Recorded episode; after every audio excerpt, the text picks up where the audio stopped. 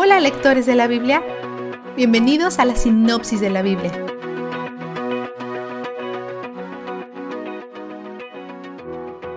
Después de la victoria masiva de Dios ayer, hoy el cielo está en una fiesta. Las multitudes en el cielo alaban a Dios. Entonces es hora para las bodas del Cordero y su novia, Cristo y la Iglesia, quien está vestida en pureza, de lino blanco y fino. El ángel que ha estado guiando a Juan a través de estas visiones le pide que escriba que aquellos que han sido invitados a la cena de las bodas del Cordero serán bendecidos. Y esta es una gran bendición porque ellos son la novia. Entonces Juan cae a los pies del ángel, pero el ángel rechaza su adoración, porque es solo un siervo de Dios y no es digno de adoración.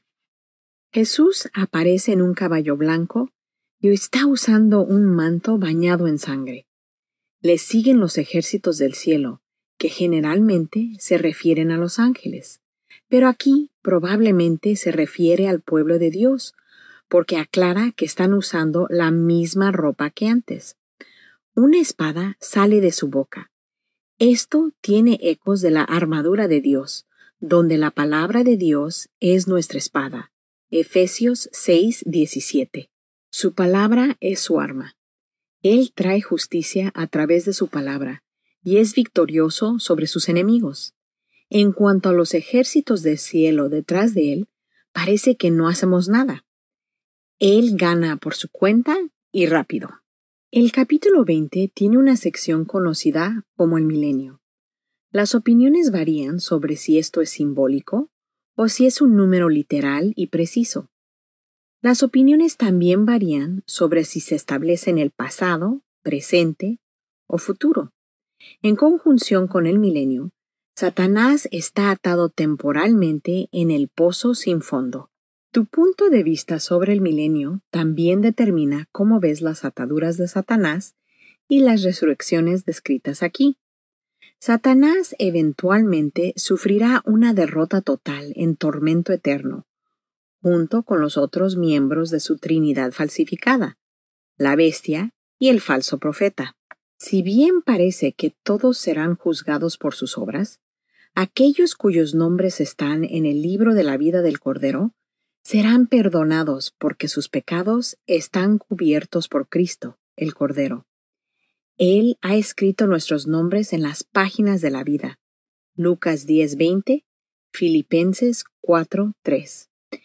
El lago de fuego está reservado para cualquiera cuyo nombre no esté en el libro de la vida.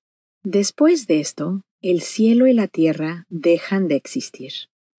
Ambos han sido empañados por el pecado, ya sea por humanos o por ángeles, por lo que deben ser renovados.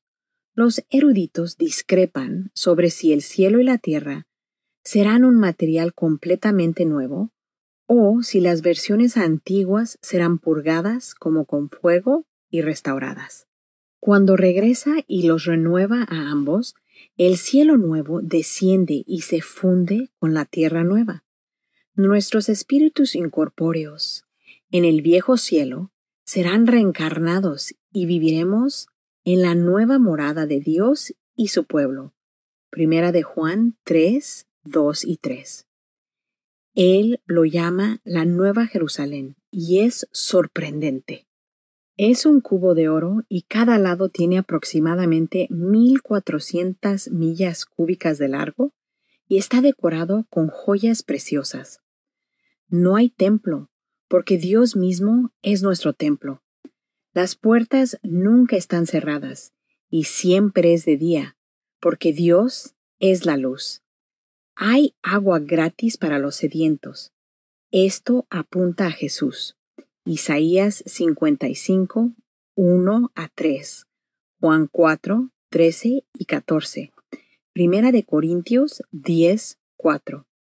Pero aquellos que rechazan el agua de vida eterna de Jesús obtendrán una eternidad de lo que anhelan, la total falta de agua. El río de la vida fluye desde el trono y a través de la ciudad, y el árbol de la vida crece a ambos lados del río. todo lo que Adán y Eva rompieron para conseguirlo está justo allí para tomarlo durante todo el año. No está prohibido y no hay maldiciones adjuntas. El ángel dice que corra la voz. La gente necesita saber que Jesús realmente regresará, que el juicio realmente está sucediendo y la bendición gratuita de conocer a Dios y vivir con Él por toda la eternidad realmente nos espera.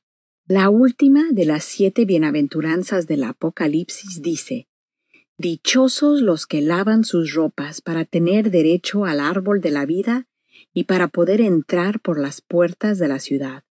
22.14. Nuestras vestiduras están hechas puras por la sangre del Cordero.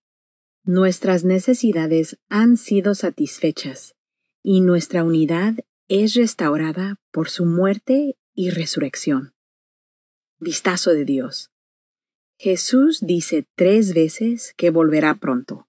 Conociendo el increíble y glorioso futuro que nos espera, Juan dice que los hijos de Dios se unirán al Espíritu y le rogarán a Cristo que regrese. Entonces, cuando Jesús dice, seguramente vendré pronto, Juan dirige la respuesta, Amén. Ven, Señor Jesús.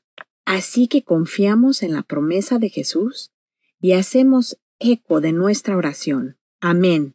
Ven, Señor Jesús. Tú eres donde el júbilo está. La sinopsis de la Biblia es presentada a ustedes gracias a D-Group, estudios bíblicos y de discipulado que se reúnen en iglesias y hogares alrededor del mundo cada semana.